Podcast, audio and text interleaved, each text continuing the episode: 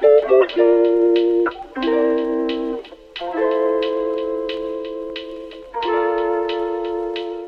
Bom dia, boa tarde, boa noite, depende de qual momento você está ouvindo esse podcast. O podcast semanal de História da Igreja. Um podcast onde vemos batalhas para manter intacto o evangelho que Jesus pregou há dois mil anos atrás. Uma história repleta de grandes homens e mulheres que foram perseguidos, presos para preservar a mensagem de Deus. No podcast de hoje vamos falar sobre os defensores gregos da fé, mas antes de entrar nesse assunto um, teológico, preciso dar os nossos avisos. Nosso podcast semanal será lançado toda sexta-feira ao meio-dia, pelo horário de Brasília, aqui no Spotify e também disponível no YouTube. Não se esqueça de nos seguir lá no Instagram, teologia.com1. Mas agora chega de enrolação e bora ver a história dos homens que dedicaram suas vidas para defender o Evangelho.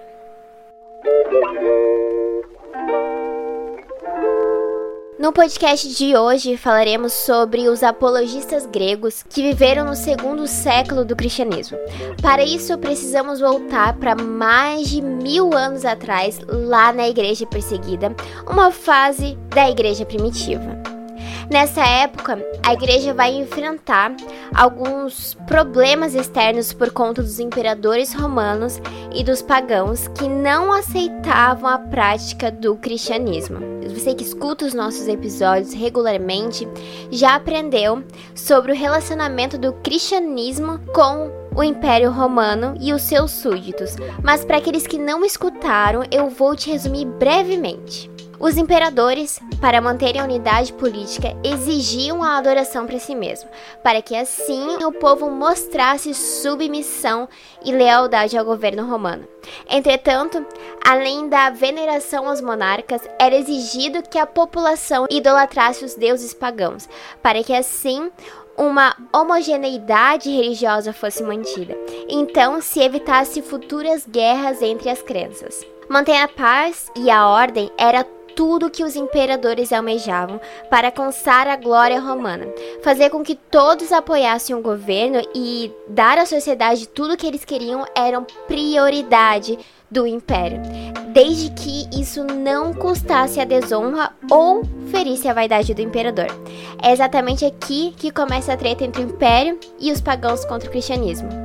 Todos os cristãos negavam a adoração aos imperadores e a veneração aos deuses. Acontece que, ao mesmo tempo, o brilho de Roma começou a se apagar e os templos pagãos estavam ficando cada vez mais vazios, já que a nova fé ia crescendo. Com o abandono dos templos, o cristianismo foi culpado pela desonra do império e o enfraquecimento da religião pagã. Lembrando que temos um podcast especial falando com detalhes sobre essas questões do Império Romano. Além dos problemas externos, o cristianismo passou a enfrentar sérios problemas internos. O centro teológico não era mais Jerusalém, como no tempo dos apóstolos. Nessa época, a nova fé expandiu e um novo e mais famoso centro teológico foi criado na famosa cidade de Alexandria. É nessa época, então, que irá começar a surgir as heresias que irão resultar em mudanças teológicas e organizacionais. Se tinha quem detupasse o evangelho, obviamente teria aqueles que defenderiam a verdadeira doutrina da mensagem que Jesus pregou. Para isso, Deus levantou grandes homens para defender o cristianismo, e é nessa época que vemos o início de uma identidade teológica e uma maior unidade e uniformidade doutrinária. Neste momento, a igreja passa a nomear bispo, irá criar credos, que seriam credos trinitários, e irão iniciar a formação do cânon do Novo Testamento. Tudo isso será necessário para estabelecer a verdadeira doutrina e protegê-la das heresias. É aqui que entra os pais apostólicos, os apologistas, os polemistas que contribuíram na defesa do cristianismo. Como tudo isso é muito assunto para um podcast só, e também para que seu cérebro não entre em parafuso, vamos focar somente nos apologistas gregos. Então, se você ainda não pegou o papel e a caneta, corre, pois lá vem história. Prometo que serei breve e isso não é palavra de pregador.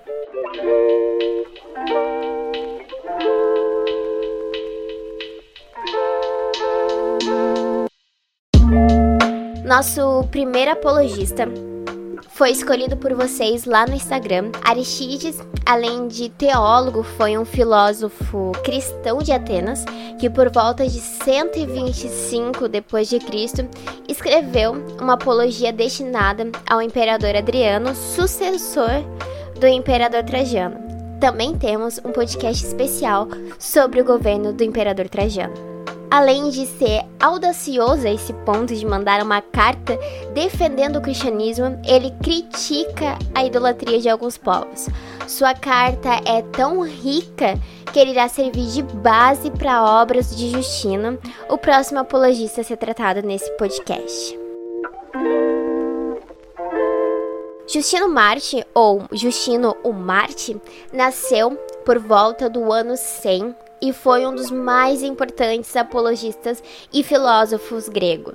Ele dedicou a sua vida à pesquisa de inúmeros sistemas filosóficos, mas no fim se deparou com o cristianismo, encontrando na nova fé a verdadeira filosofia, como ele chamava o cristianismo. Após se converter, aos 25 anos, ele passou a se dedicar e a ensinar a filosofia cristã, e grande parte do seu trabalho era descobrir e explicar as relações entre o cristianismo e a sabedoria clássica. Durante a sua vida, ele viu os cristãos serem perseguidos por Trajano, Adriano e por fim por Antônio Pio, até que a perseguição chegou aos seus olhos sobre o governo de Marco Aurélio, um imperador filósofo que lutou pela defesa da unidade política e religiosa do Império Romano. E infelizmente, em 165 depois de Cristo, Justino é açoitado e decapitado junto com os seus seis discípulos.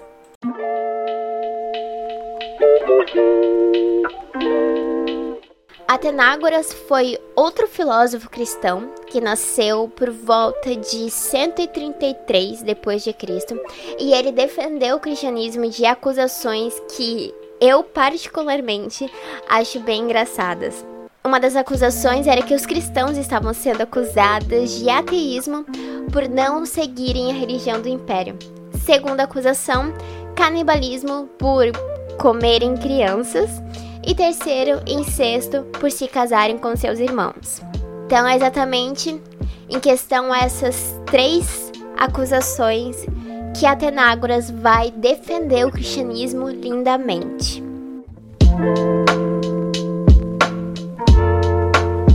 Nosso último apologista foi Teófilo, bispo de Antioquia, que recebeu o cargo em 169 d.C. Foi criado como pagão, teve formação grega e se converteu após refletir sobre as escrituras. Agora, um feito teológico muito importante é que ele foi o primeiro autor cristão a empregar o termo Trindade para se referir a Deus, Jesus e ao Espírito Santo. Além desse tesouro teológico, Teófilo escreveu três tratados para um de seus amigos, na tentativa de que assim ele se convertesse.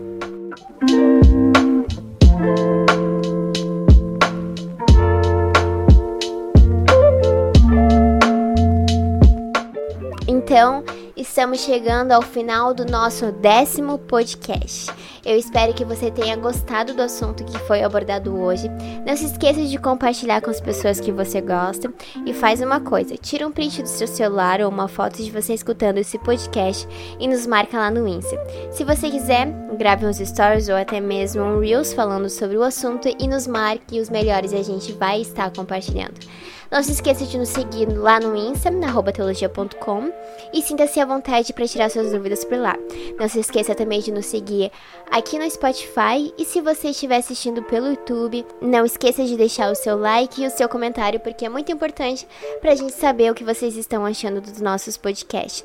Pode deixar suas dúvidas aqui também nos comentários e não se esqueça de se inscrever no nosso canal. Semana que vem tem mais podcast para você dominar a história. Um beijão, leia a Bíblia, leia bons livros e falou!